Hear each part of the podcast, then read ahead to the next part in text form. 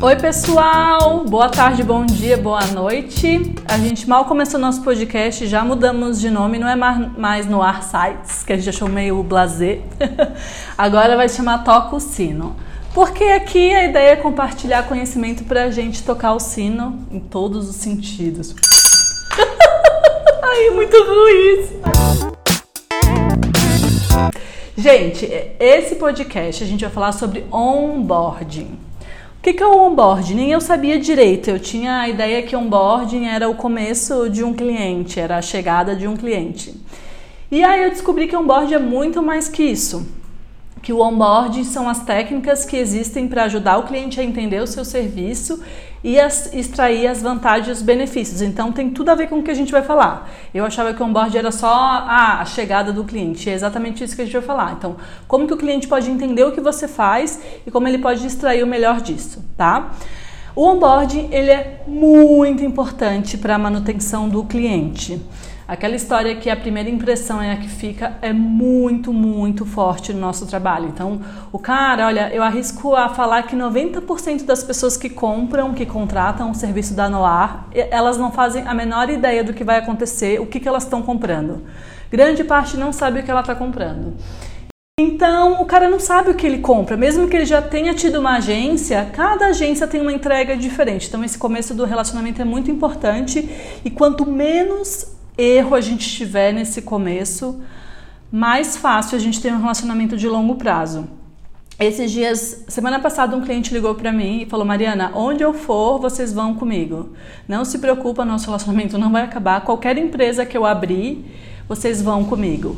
Como que se constrói isso? Né? Bastante trabalho, mas esse foi um cliente que na primeira semana a gente já conseguiu uma TV, a gente já deu uma super emplacada. Então, nós já chegamos com, nós já chegamos com o pé no peito. Então, você já cria uma primeira impressão que é muito, muito boa. E essa é a primeira coisa que eu quero falar para vocês sobre o onboarding. Uh, eu sei que é, quem já viu eu fazendo comercial sabe que eu sempre falo para o cliente, olha, demora, tem a roda que gira, tal. A gente sabe que demora, mas esse tem que ser um pitch de vendas. A gente não pode se basear nisso. Ah, eu vou devagar porque demora. Não, a gente já tem que chegar com o pé no peito, tá? Uh, o meu primeiro conselho é confiança, não ser modesto e já tentar uma coisa grande. Claro que pode demorar, a gente sabe que demora, mas já nas primeiras semanas, já no, nos primeiros dias, já aí no que tem de filé mignon.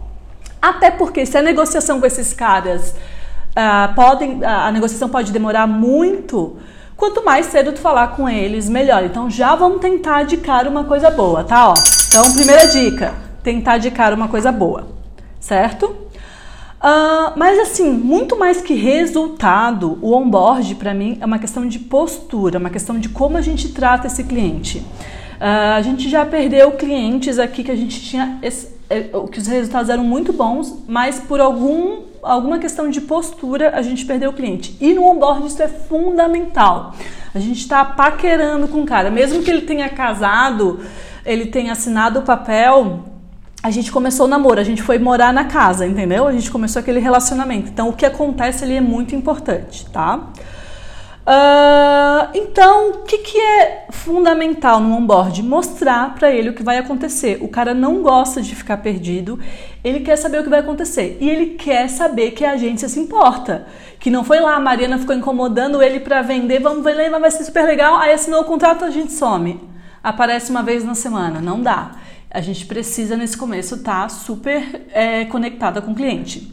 E por experiência, gente, são oito, nove anos de agência. No começo, o cliente dá muito trabalho. Ele começa a pegar confiança, esse espaçamento vai, vai melhorando, ele vai ficando mais afastado. Não no sentido de relacionamento, mas no sentido de, ficar, de falar o tempo inteiro, de ligar o tempo inteiro. Mas no começo a gente tem que fomentar isso, ele realmente tem que estar bem próximo da gente, tá? Então, eu listei algumas dicas para esse onboard eu botei cinco dicas, mas tem muito mais que cinco dicas porque eu fui pensando, então se não for cinco, me perdoem aí. Então, a primeira, a gente está estabelecendo, a gente estabelece uma relação de confiança e a gente só conquista a confiança de alguém quando a gente faz o que a gente fala. Então, se a gente passa um prazo para o cliente, você tem que cumprir os prazos. Cumprir os prazos é indispensável em qualquer relacionamento cliente-fornecedor, mas no começo é muito mais importante. Então, cliente que eu estou há um, dois anos, eu posso negociar uma entrega, eu posso atrasar alguma coisa. No onboarding, a gente tem que cumprir os prazos, tá? Outra coisa, no primeiro mês, principalmente, tentar falar quase todo dia com o cliente. Se não todo dia, um dia sim, um dia não. E no dia que você não falar com ele, ele tem que saber o que está acontecendo. Não dá para aparecer só na sexta-feira, tá? Então assim, e o falar não é oi, estou aqui. Contar para ele o que está acontecendo. Quais são os contatos que você fez? O que, que, está acontecendo? Quem tiver dúvida sobre como fazer isso, me procure, tá? Não é só oi sumido para o cliente. É deixar a par que ele saiba tudo o que vai acontecer. Se você não quer falar com ele todo dia, ou um dia sim, um dia não, pensa talvez na segunda-feira mandar para ele o que vai acontecer durante a semana, quarta-feira dar um lembrete e sexta-feira mandar o reporte. Mas tem que falar bastante com ele, tá? Outra dica de. Ah, o Rafa levou um susto. Cada vez, vocês tinham que ver isso. Cada sino desse, o Rafael dá um pulo aqui. Português perfeito, gente. Isso vale também em relação aos prazos, tá? Uh, a gente pode se dar o luxo de cometer um errinho de português com um cliente que já está há bastante tempo com a gente, que sabe que a gente fala direitinho, que a gente é inteligente. Mas o cara que acabou de chegar aqui, o cara que acabou de nos conhecer, chega um texto, chega um e-mail, chega qualquer material com erro de português, é fatal. Ele pode não cancelar o contrato ali, porque ele não vai cancelar ali, porque ele tem um. Ele fez uma aposta, né? Imagina, ele convenceu o chefe dele a ter uma assessoria de imprensa.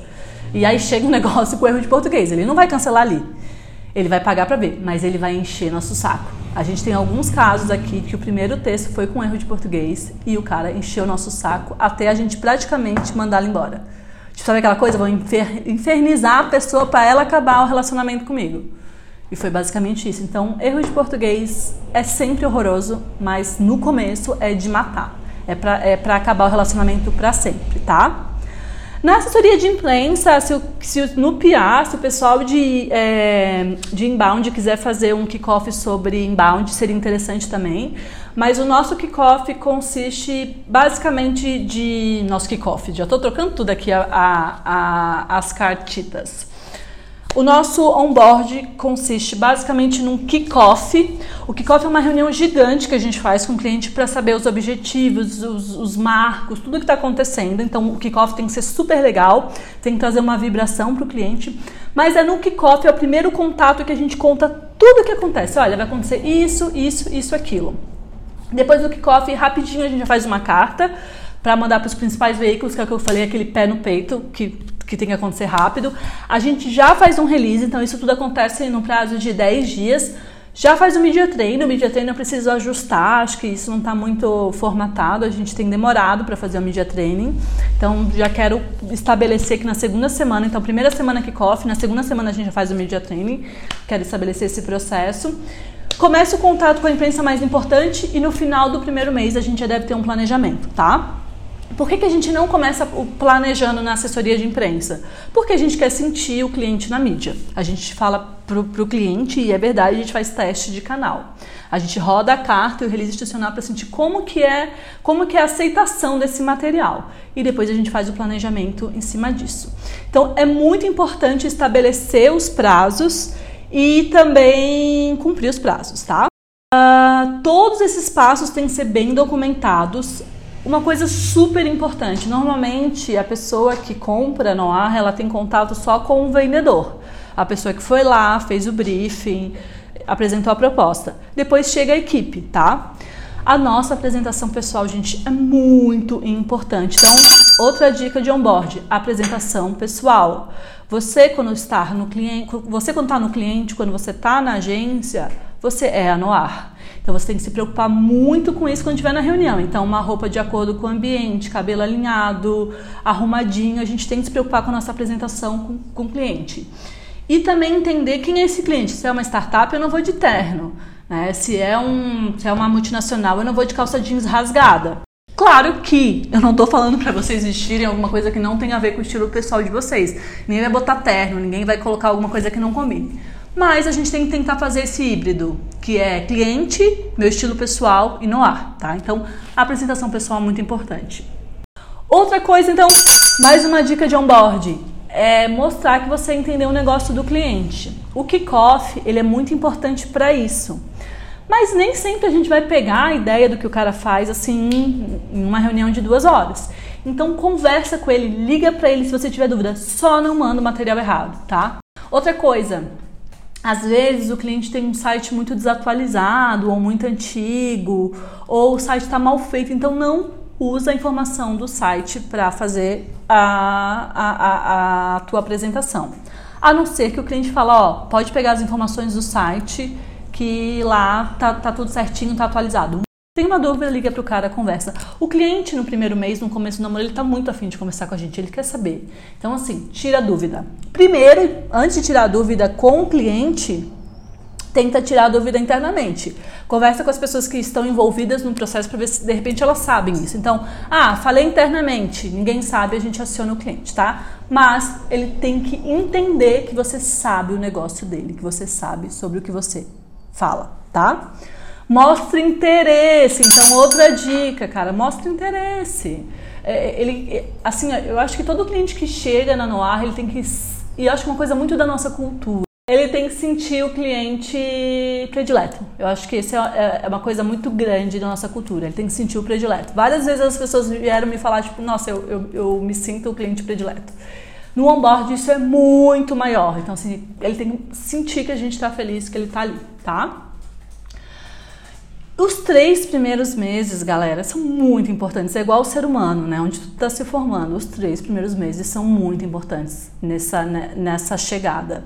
Se a gente sobreviver, se a gente fizer o papel certinho, se a gente conseguir dar uma boa emplacadinha já, se a gente mostrar que sabe, se os nossos textos estão alinhados, se a nossa, a nossa relação com o cliente está legal, eu tenho certeza que ele vai passar para a próxima etapa, que é quando a gente vai começar a bombar de vez, tá?